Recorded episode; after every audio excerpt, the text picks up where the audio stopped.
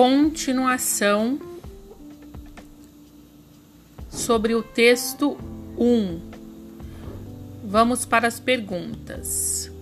Qual é a temática do texto? Então, nesse texto, o, o que é abordado é sobre as tecnologias da informação e comunicação, especificamente o uso de redes sociais. Próxima questão. Muito se debate acerca dos benefícios e malefícios do uso desses recursos. E nesse sentido, o texto defende qual ideia? A ideia é que trata as redes sociais como modo de agregar e empoderar grupos de pessoas que se unem em prol de causas próprias ou de mudanças sociais. O próximo texto é o texto 2. O computador, dando prioridade à busca pela própria felicidade, parou de trabalhar para os humanos. É assim que termina o conto O Dia em que o Computador escreveu um conto, escrito por uma inteligência artificial com a ajuda de cientistas humanos. Os cientistas selecionaram palavras e frases que seriam usadas na narrativa e definiram um roteiro geral da história, que serviria como guia para a inteligência artificial. A partir daí, o computador criou o texto combinando as frases e seguindo as diretrizes que os cientistas impuseram. Os juízes não sabem quais textos são escritos por humanos e quais são feitos por computadores, o que mostra que o conto estava bem escrito. O dia só não passou para as próximas etapas porque, de acordo com os juízes, os personagens não foram muito bem descritos, embora o texto estivesse estruturalmente impecável.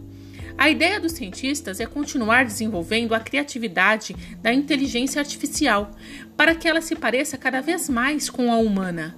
Simular esse tipo de resposta é difícil, porque o computador precisa ter, primeiro, um banco de dados vasto vinculado a uma programação específica para cada tipo de projeto: escrita, pintura, música, desenho e por aí vai. O êxito e as limitações da tecnologia utilizada na composição do conto evidenciam o que? Necessidade de reformulação da base de dados elaborada por cientistas. Texto 3. Essa lua enlutada, esse desassossego, a convulsão dentro ilharga, dentro da solidão, corpo morrendo, tudo isso te devo. E eram tão vastas, as coisas planejadas, navios, muralhas de marfim, palavras largas, com sentimento sempre. E seria dezembro, um cavalo de jade sob as águas, dupla transparência, fio suspenso. Todas essas coisas na ponta dos dedos, e tudo se desfez no pórtico do tempo, em lívido silêncio, umas manhãs de vidro, Vento a alma esvaziada, um sol que não vejo, também isso te devo. O que o eu lírico manifesta neste poema? No poema, o eu lírico faz um inventário de estados passados espelhados no presente. Explique como o eu lírico manifesta a ironia e o desapego. A expressão isso te devo reveste de um sentimento potencialmente irônico, pois o eu lírico indica por meio de sentimentos negativos, que são expressos pelo desassossego, alma esvaziada e etc., causados por um, esse interlocutor. Nota-se também o amadurecimento do eu lírico em função dessas experiências vividas e um desapego em relação a essa figura com quem o eu poético teve um vínculo emocional. Texto 4. Antes de Roma ser fundada, as colinas de Alba eram ocupadas por tribos latinas, que dividiam o ano de acordo com seus deuses. Os romanos adaptaram essa estrutura. No princípio dessa civilização, o ano tinha 10 meses e começava por Martius, atual março. Os outros dois teriam sido acrescentados por Numa Pompílio, o segundo rei de Roma, até Júlio César reformar o calendário local. Os meses eram lunares, mas as festas em homenagem aos deuses permaneciam designadas pelas estações. O descompasso de 10 dias por ano fazia com que, em todos os triênios, um décimo terceiro mês, os intercalares, tivesse que ser enxertado. Com a ajuda de matemáticos do Egito emprestados por Cleópatra, Júlio César acabou com a bagunça ao estabelecer o seguinte calendário solar: Januários, Februários, Mártios, Aprilis, Maios, Júnios, Quintilis, Sextilis, September, October, November e December, quase igual ao nosso, com as diferenças de que quintilis e sextilis deram origem aos meses de julho e agosto. Qual é o tema principal do texto, considerando suas informações? Considerando as informações do texto e aspectos históricos da formação da língua, atual escrita dos meses do ano em português. As informações apresentadas no texto abordam as mudanças linguísticas originadas da transformação do latim para o português. Dessa forma, retrata como a nomenclatura dos meses do ano foi alterada. Texto 5. No Brasil, a disseminação de uma expectativa de corpo com base na estética da magreza é bastante grande e apresenta uma enorme repercussão, especialmente se considerada pelo ponto de vista da realização pessoal. Em pesquisa feita na cidade de São Paulo, aparecem os percentuais de 90% entre as mulheres pesquisadas que se dizem preocupadas com seu peso corporal, sendo que 95% se sentem insatisfeitas com seu próprio corpo. A preocupação excessiva com o peso corporal pode provocar um desenvolvimento de distúrbios associados diretamente à imagem do corpo, tais como a anorexia e bulimia. O texto 6 são duas fotografias, como vocês estão vendo, do Jackson Pollock, né? E uma delas foi feita uma releitura, né? Foi feita uma nova pintura através de chocolate. Então, utilizando o chocolate derretido como matéria-prima, essa obra né, de Vicky Muniz, que reproduz a célebre fotografia do processo de criação de Jackson Pollock, a originalidade dessa releitura reside em que o texto, né, que foi feito com chocolate, ele propõe um diálogo intertextual. Há um elemento parótico ao se utilizar o chocolate derretido como matéria-prima da obra de arte. É válido ressaltar que não necessariamente a paródia implica uma atitude de zombaria. Texto 7. O Estatuto do Idoso completou 15 anos em 2018 e só no primeiro semestre o Disque 100 recebeu 16 mil denúncias de violação de direitos dos idosos em todo o país. Para especialistas da área, o aumento do número de denúncias pode ser consequência do encorajamento dos velhos na busca pelos direitos, mas também pode refletir uma onda crescente de violência na sociedade e dentro das próprias famílias. Políticas públicas mais eficazes no atendimento ao idoso são o mínimo que um país deve estabelecer.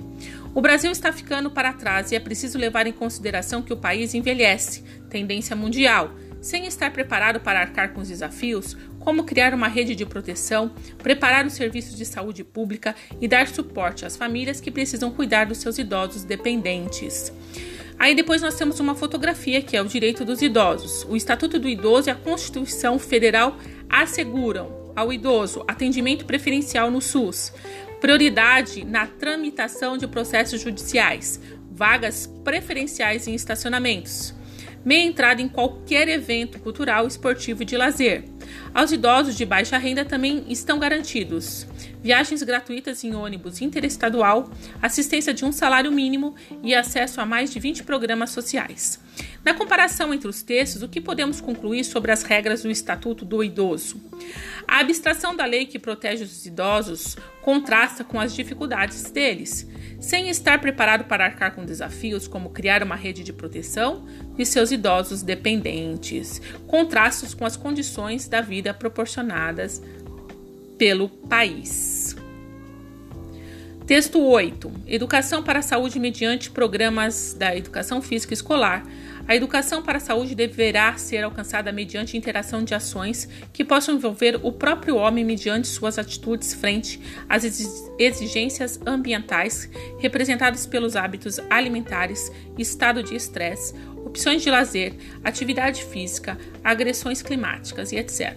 Dessa forma, parece evidente que o estado de ser saudável não é algo estático, pelo contrário, torna-se necessário adquiri-lo e construí-lo de forma individualizada constantemente ao longo de toda a vida, apontando para o fato de que a saúde é educável e, portanto, deve ser tratada não apenas com base em referenciais de natureza biológica e higienista higienista, mas, sobretudo, em um contexto didático pedagógico. O que se pressupõe para a adoção de comportamentos saudáveis com base na interação de fatores relacionados à atividade física? A educação para a saúde, segundo o texto, envolve práticas como atitudes frente às exigências ambientais representadas pelos hábitos alimentares, estado de estresse, opções de lazer, atividade física, agressões climáticas, que constituem hábitos saudáveis. Texto 9. A viagem, que coisas devo levar nessa viagem que partes? As cartas de navegação só servem a quem fica. Com que mapas desvendar um continente que falta? Estrangeira do teu corpo, tão comum, quantas línguas aprender para calar-me? Também quem fica procura um oriente, também a quem fica cabe uma paisagem nova e a travessia insone do desconhecido e a alegria difícil da descoberta. O que levas do que fica? O que do que levas retiro? Esse texto, né?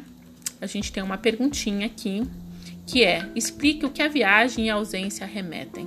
A viagem e a ausência remetem a um repertório poético tradicional. No poema, a voz lírica dialoga com essa tradição, repercutindo o estado de abandono e solidão do eu lírico e o fazem buscar novos rumos, línguas para aprender, a procurar por um oriente ou por novas, novas é, paisagens, travessias e descobertas, revelação de rumos projetada pela vivência da solidão. O texto 10 é um texto né, de publicidade que fala o seguinte: faz com que o bullying passe a história. És vítima? Fica calmo. Os bullies adoram reações nervosas. Finge que não é contigo. Não des troco. Lembra-te, o agressor é ele, não és tu. Evita ficar sozinho com o bully. Junte-te com os teus amigos. Mostra-te confiante, não demonstre medo e acredita-te em ti. Conta a uma pessoa de confiança o que está acontecendo com você. Conheces alguma vítima? Nunca deixes o teu amigo sozinho, assim farás com que ele se sinta seguro. Ajude-o a contar a alguém de confiança o que se passa. Conheces o agressor ou a agressora? Tenta convencê-lo a mudar o seu comportamento. Caso não tenha sucesso, denuncie o caso às autoridades. Qual o gênero textual apresentado e como utiliza a linguagem? A publicidade, ela realiza o diálogo com diferentes interlocutores que sofrem bullying. Quem conhece uma vítima de bullying e quem conhece um agressor. E aqui nós finalizamos as questões para revisão de habilidades. Valeu, galera!